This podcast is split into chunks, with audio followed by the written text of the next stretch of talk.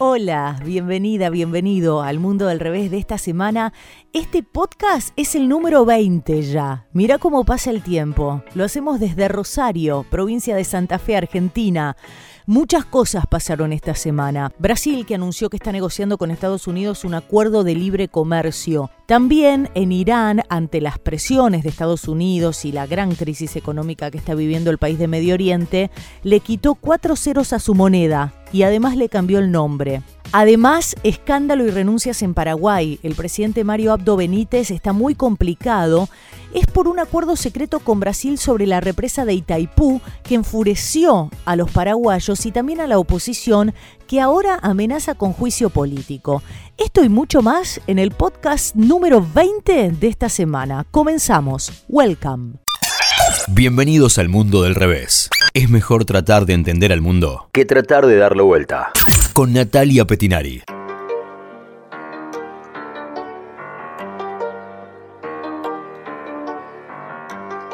Y el tema de análisis esta semana tiene que ver con las protestas masivas en Puerto Rico que lograron finalmente, después de 10 días de manifestaciones, que la semana pasada renuncie el gobernador de la isla, Ricardo Rosselló. Se juntaron varios factores que provocaron esta crisis. Primero, el FBI arrestó a varios altos funcionarios por el manejo corrupto de los fondos destinados a ayudar a los afectados por el huracán María en 2017. Primero eso, ola de detenidos. Y casi en el mismo momento aparecieron los chats privados que dio a conocer el Centro de Periodismo Investigativo de Puerto Rico, que publicó más de 800 páginas de chats intercambiados. Desde fines del 2018 a principios del 2019 entre el gobernador y sus colaboradores más cercanos chats, bueno, que dicen cualquier cosa menos algo, algo, algo que no sea homofóbico, misógino, despectivo. Se habló contra miembros del propio partido, contra opositores también. Eh, se habló de manera muy, muy horrible también hasta de las víctimas del huracán María. Y en estos mensajes también se incluyen posibles delitos de corrupción y violación de derechos. Ricardo Rosselló, entonces el gobernador de la isla, anunció a fines de la semana pasada que este viernes 2 de agosto abandona el cargo y designó como su sustituta a la secretaria de Justicia, Wanda Vázquez, que también está bajo sospecha de corrupción. El sucesor debería ser el secretario de Estado, Luis Rivera. Pero ¿qué pasa con Luis Rivera? Es uno de los 15 miembros del gobierno que han renunciado tras el escándalo del chat. Y Wanda Vázquez lo pensó un poco y unos días después del anuncio el gobernador dijo que ella tampoco desea el cargo. Entonces Rosselló este miércoles propuso y anunció por Twitter para, para, para, para llenar la vacante de, de, gobernador de la isla al abogado Pedro Pierluisi Urrutia. Pedro Pierluisi es miembro de su partido, del Partido Nuevo Progresista, que es el partido gobernante, fue rival de Roselló en las primarias del 2016, fue representante de la isla ante el Congreso Federal de los Estados Unidos y este antecedente lo posicionó como sucesor de la gobernación ante tantas dimisiones, pero existen de todas maneras muchos reparos desde el interior del propio partido y también del pueblo, ¿eh? que no deja de manifestar su descontento. Así que vamos a ver qué pasa con esto. ¿Cuál es la situación de Puerto Rico? ¿Qué significa ser un Estado libre asociado? Bueno, eh, durante la guerra entre Estados Unidos y España en 1898, Estados Unidos toma el control de Puerto Rico. Pasan los años y después de varias revueltas frustradas que buscaban la independencia de Puerto Rico de Estados Unidos, se le concede a Puerto Rico el estatus de Estado libre asociado. Esto permitió que a partir de 1952 el territorio, la isla, pueda tener su propia constitución, pueda elegir a su propio gobernador por voto popular y a diferencia de los 50 estados que forman parte de Estados Unidos, Puerto Rico tiene un delegado en el Congreso que no tiene derecho a voto. Y al interior, bueno, Puerto Rico tiene partidos políticos que se alternan en el poder. La isla es un territorio de Estados Unidos que está sujeto a la autoridad y a poderes plenipotenciarios del Congreso de Estados Unidos. Los puertorriqueños son ciudadanos estadounidenses con los derechos y obligaciones correspondientes a todo nacional estadounidense. Pero, no, de todas maneras, los residentes de la isla, los puertorriqueños, son tratados como ciudadanos de segunda clase en el sentido de que no pueden votar al presidente de Estados Unidos, pero fíjate que sí pueden votar en las primarias de los partidos estadounidenses no al presidente. Este, pero los puertorriqueños han alcanzado este, niveles de paridad que los autorizan, por ejemplo, a recibir una amplia gama de aportaciones federales que son muy significativas para lo que es la isla, porque Estados Unidos aporta aproximadamente 20 mil millones de dólares anuales y entre otras cosas sostiene la red vial, la educación pública y el acceso público a servicios sociales y de salud, y financia el 100% del programa de alimentación que abarca el 42% de la población de Puerto Rico. Entonces esta aportación de Estados Unidos a la economía de la isla no se enmarca bajo la figura de ayuda, sino que tiene que ver con contribuciones obligatorias a las que tienen derecho los ciudadanos estadounidenses.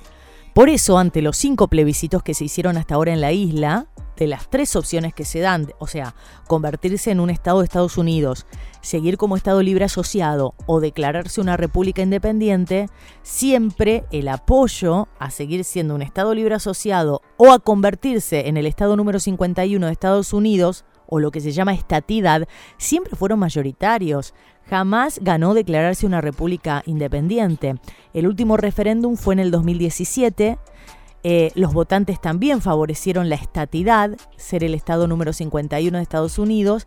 Fue la opción por la que votó el 97% de los puertorriqueños, pero fíjate que en la votación solamente participó el 23% del padrón, o sea, muy baja participación electoral. Entonces esta situación tiene que ver con que gran parte de los ciudadanos puertorriqueños es muy consciente de la importancia que tienen el aporte de los fondos federales de Estados Unidos. Hay un artículo muy interesante de Juan Duchesne Winter en la revista Nueva Sociedad que se llama Ricky renuncia, ¿por qué estalló Puerto Rico y qué escenarios se abren? Y ahí el escritor plantea lo siguiente, que Puerto Rico es consciente, con deuda, bancarrota y huracán María, de que sigue siendo el país del Caribe que tiene más alto nivel de vida, ¿no? En cuanto a posibilidades de consumo, de movilidad, de, de nivel de vida. Y ese electorado siente que su bienestar material real y potencial se relaciona con que Puerto Rico sea también el país más vinculado en la región a los Estados Unidos. Entonces, los adeptos a todos estos beneficios que implica la ciudadanía estadounidense no van a desaparecer, porque ellos palpan los beneficios en las cuestiones del día a día, en la inmediatez de sus vidas.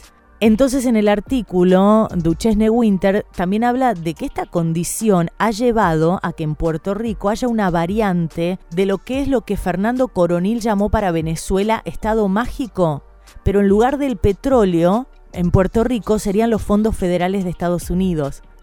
Entonces los políticos corruptos de todos los partidos en todos los niveles se especializaron en chupar, absorber lo más posible los fondos federales hasta alcanzar estos grados inauditos de destreza criminal y corrupción, de fachatez y todo.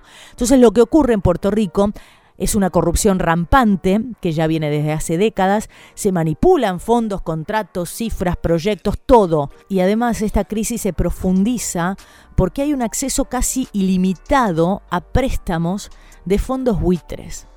Por eso hace tres años Puerto Rico alcanzó una deuda pública sin precedentes que llevó al gobierno a la bancarrota, sumado al huracán María, que dejó a gran parte de la población un año sin luz. Bueno, y por toda esta corrupción rampante, el Congreso de Estados Unidos tuvo que crear una junta de control fiscal que supervise la economía de la isla. Así que la situación está muy complicada en Puerto Rico. El gobernador Rosselló se retira de su cargo este viernes 2 de agosto. No creo que esta crisis se resuelva en el corto plazo. Veremos y seguiremos de cerca lo que pasa en Puerto Rico, la llamada Isla del Encanto. El mundo del revés, con Natalia Petinari.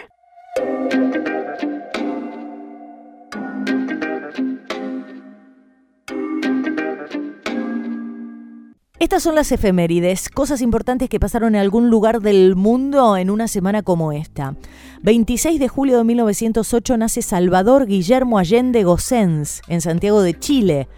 Fue médico cirujano y político socialista chileno, presidente de Chile desde noviembre del 70 de 1970 hasta el día de su muerte, en el 73.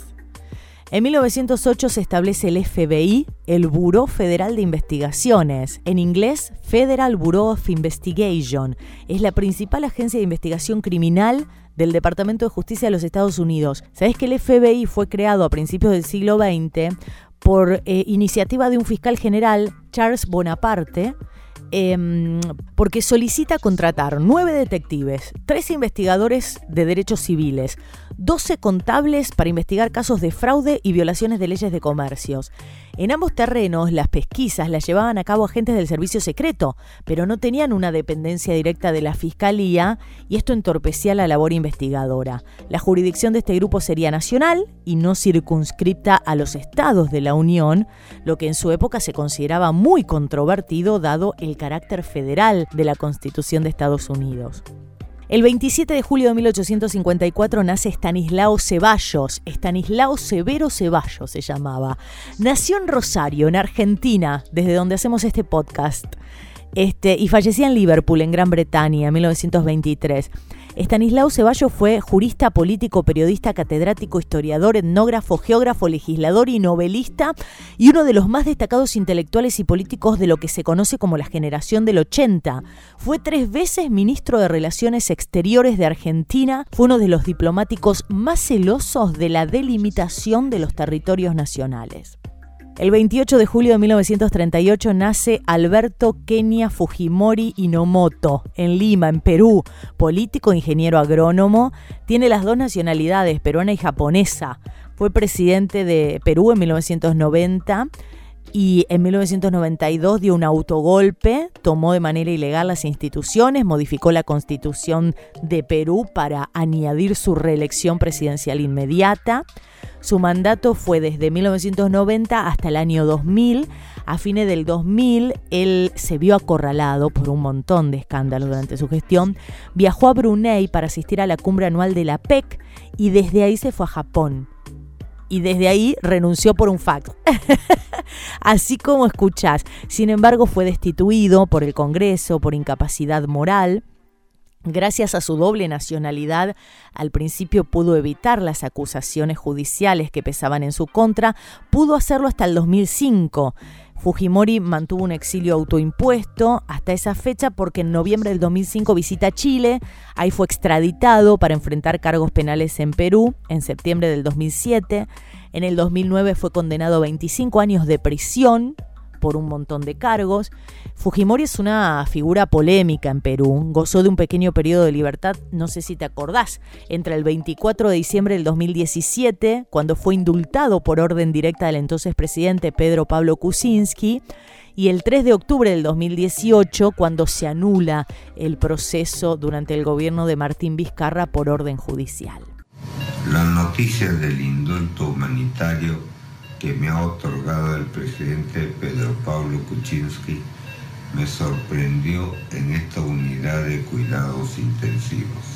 Como comprenderán, esto me ha producido un fuerte impacto en el que se mezclan sentimientos de extrema alegría y al mismo tiempo de pesares. Soy consciente que los resultados durante mi gobierno de una parte fueron bien recibidos. Pero reconozco por otro lado que he defraudado también a otros compatriotas. A ellos les pido perdón de todo corazón. El 29 de julio de 1805 nace Alexis de Tocqueville. Eh, Alexis de Tocqueville, lo quiero recordar, la fecha de su nacimiento, él nació en Francia, en una isla de Francia, porque me marcó muchísimo cuando lo estudié. Fue un pensador, jurista, político, precursor de la sociología clásica. Eh, y Tocqueville es conocido por esta obra, que fue la que leí y me marcó, que se llama La democracia en América. Él viaja a Estados Unidos, viaja a Estados Unidos en esta democracia naciente eh, y hace un análisis, hace un análisis de esta democracia norteamericana, esta democracia representativa, de las razones por las que se veía que estaba teniendo tanto éxito.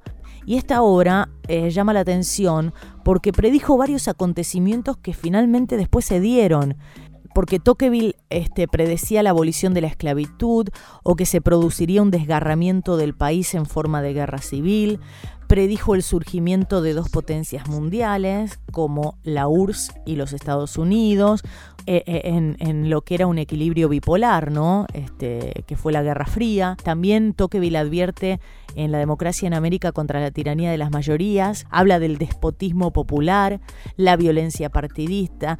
Es una obra maravillosa, que la recomiendo. La democracia en América son dos tomos, dos tomos, que se publicaron con cuatro o cinco años de diferencia. El 29 de julio de 1836 se inaugura en París el Arco del Triunfo, 30 años después de que fuera colocada la primera piedra. 30 de julio de 1863 nace Henry Ford, el fundador de la Ford Motor Company y padre de la producción en masa a través de cadenas de montaje. En 1898 muere Otto von Bismarck, estadista y político alemán, el artífice de la unificación alemana y una de las figuras claves de las relaciones internacionales durante la segunda mitad del siglo XIX. Durante los últimos años de vida se apodó a Bismarck como el canciller de hierro por la determinación con la cual perseguía sus objetivos políticos, fundamentalmente la creación y el mantenimiento de un sistema de alianzas internacionales que aseguraron la supremacía y la seguridad del imperio alemán.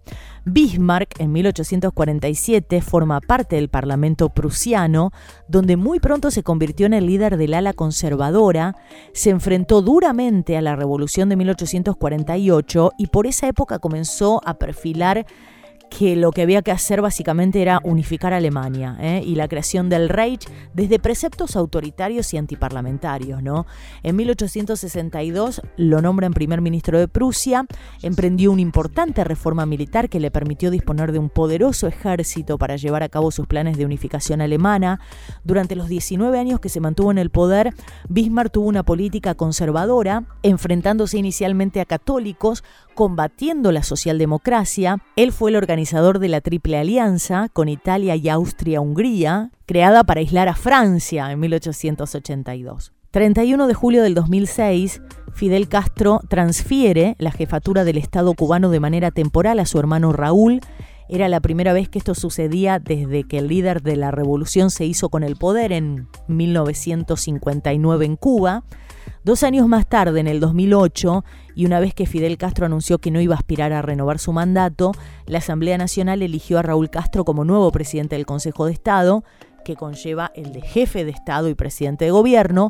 Con Raúl Castro no se produjo ninguna renovación aperturista de Cuba, pero sí implantó una serie de medidas económicas con las que se levantaban ciertas prohibiciones en la isla, como la entrega de tierras ociosas en usufructo, la compraventa de casas y automóviles y la reducción de la plantilla del sector público, sumado a la ampliación del trabajo por cuenta propia. Y el primero de agosto es el día de la Pachamama, de la Madre Tierra. Vamos a estar hablando de esto en las recomendaciones de esta semana, así que quédate hasta el final. El Mundo del Revés, un podcast del mundo.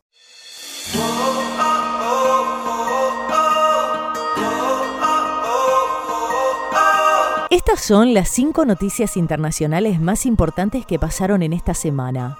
Escándalo en Paraguay. El presidente Mario Abdo Benítez complicado. La tormenta se desató la semana pasada cuando Pedro Ferreira, el presidente de la Administración Nacional de Energía, ANDE, renunció luego de revelar la existencia de un acuerdo bilateral firmado hacía dos meses en Brasilia sobre la contratación de potencia de la usina de Itaipú, que establecía un cronograma de compra hasta el 2022.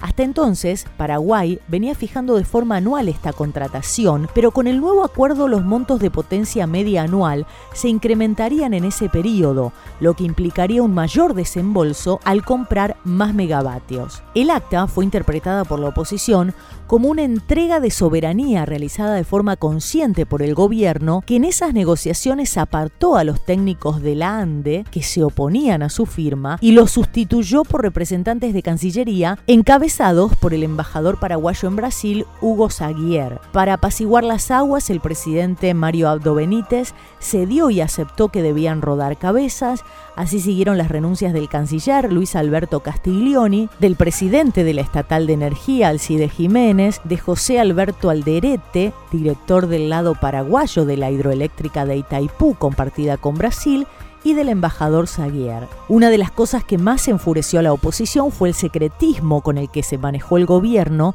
Lo que hizo nuestro gobierno preparándonos para el gran desafío del 2023 que va a ser la renegociación del Tratado de Itaipú, es decirle a Brasil, acá hay un Paraguay serio que no necesita migajas de nadie, que nosotros somos serios y cumplimos nuestro compromiso y vamos a hacer respetar nuestros derechos. Yo no me quiero sentar en una mesa de negociación con vergüenza porque yo mismo actúo como un peajero y trato de sacar pequeñas ventajas en vez de construir credibilidad, integridad y autoridad para el gran proceso de renegociación que vamos a tener en el 2023. En medio de la desesperación, el gobierno comunicó que el acuerdo con Brasil había sido dado de baja. El martes, un grupo de diputados de la oposición paraguaya comenzó a estudiar la posibilidad de abrir un proceso de destitución o impeachment contra el presidente.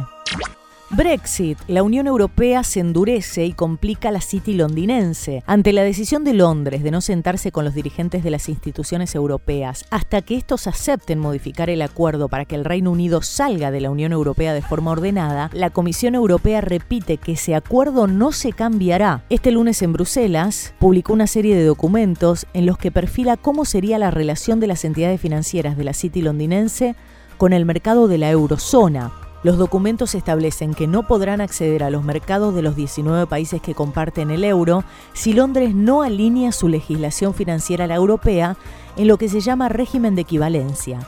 Este régimen permite que entidades financieras de terceros países hagan negocios en la eurozona. Mientras tanto, este lunes, Boris Johnson comenzó su mandato con una visita en la pro-europea y pro-independentista Escocia, su más difícil misión, fue recibido con un fuerte abucheo en la puerta de la residencia oficial de la primera ministra y la advertencia de Nicolas Sturgeon de que el referéndum por la independencia de Escocia es un derecho de los escoceses y no su decisión. Donald Trump dijo que quiere negociar un acuerdo de libre comercio con Brasil. El presidente de Estados Unidos dijo este martes en la Casa Blanca que quiere negociar un acuerdo de libre comercio con Brasil.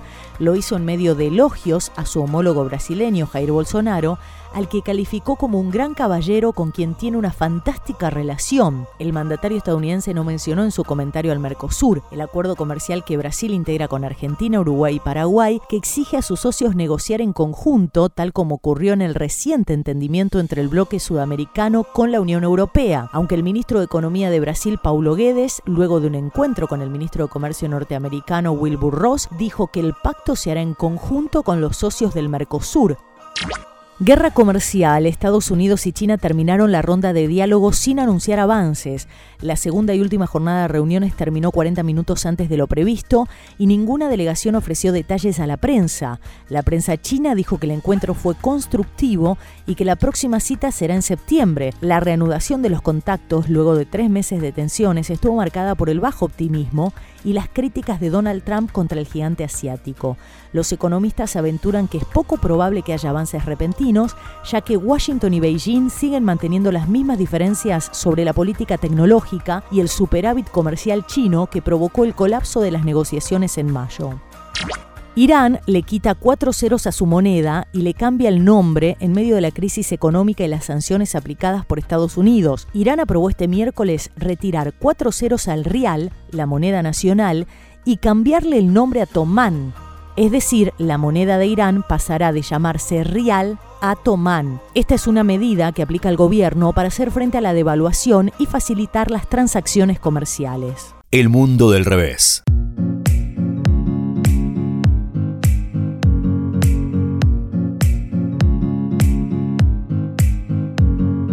Llegamos al momento de la recomendación de esta semana. Primero de agosto, Día de la Madre Tierra, ¿eh? Tómate un traguito de caña con ruda y celebremos la Pachamama. Las comunidades del noroeste argentino, también Chile, Bolivia, Perú, coinciden en la celebración todos los primeros de agosto del Día de la Pachamama Incluso para los atacameños de la puna chilena, el Día de la Pachamama es también su año nuevo, porque representa el despertar de la primavera y el momento donde el invierno y sus males quedan atrás.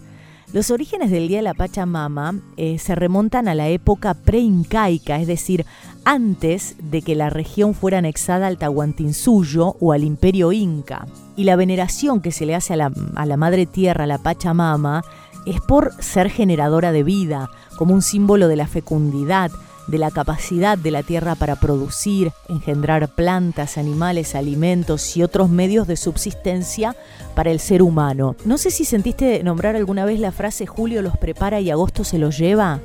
Bueno, ¿qué pasa? En agosto se producía la mayor cantidad de pérdidas de cosechas y de muertes, ya sean en personas, animales o plantas. ¿Por qué? Por el frío y por las lluvias.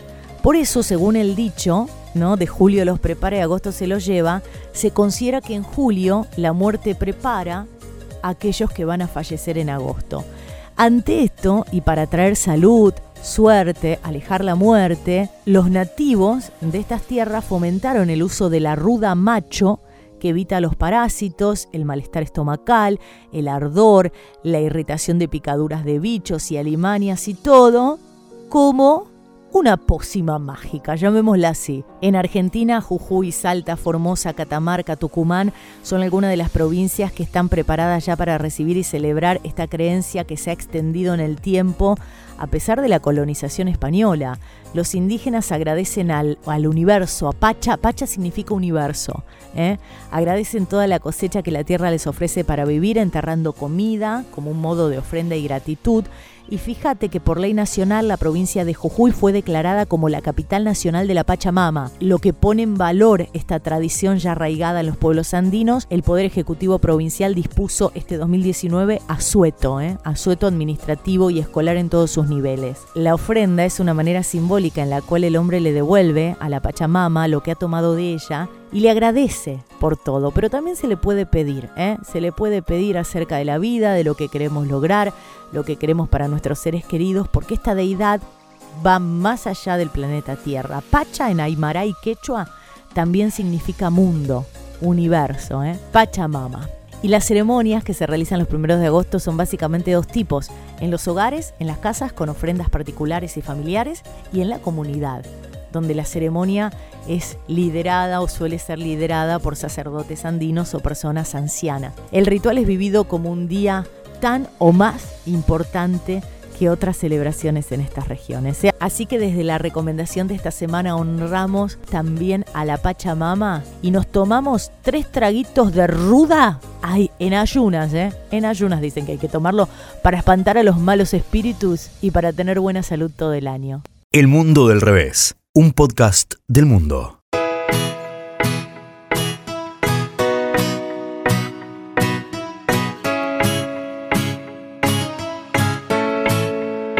Hasta acá llegamos. Fue el podcast número 20 del mundo del revés. ¿Querés hacer la próxima recomendación? Mándame un mensaje a mi Instagram, Nati Petinari. Nati con I latina, Petinari con doble T. Acordate de tomar los tres traguitos de caña con ruda. Que te encuentren días de sol. Hasta la semana que viene. Chau. Esto fue El Mundo del Revés. Es mejor tratar de entender el mundo que tratar de darlo vuelta. Hasta la próxima.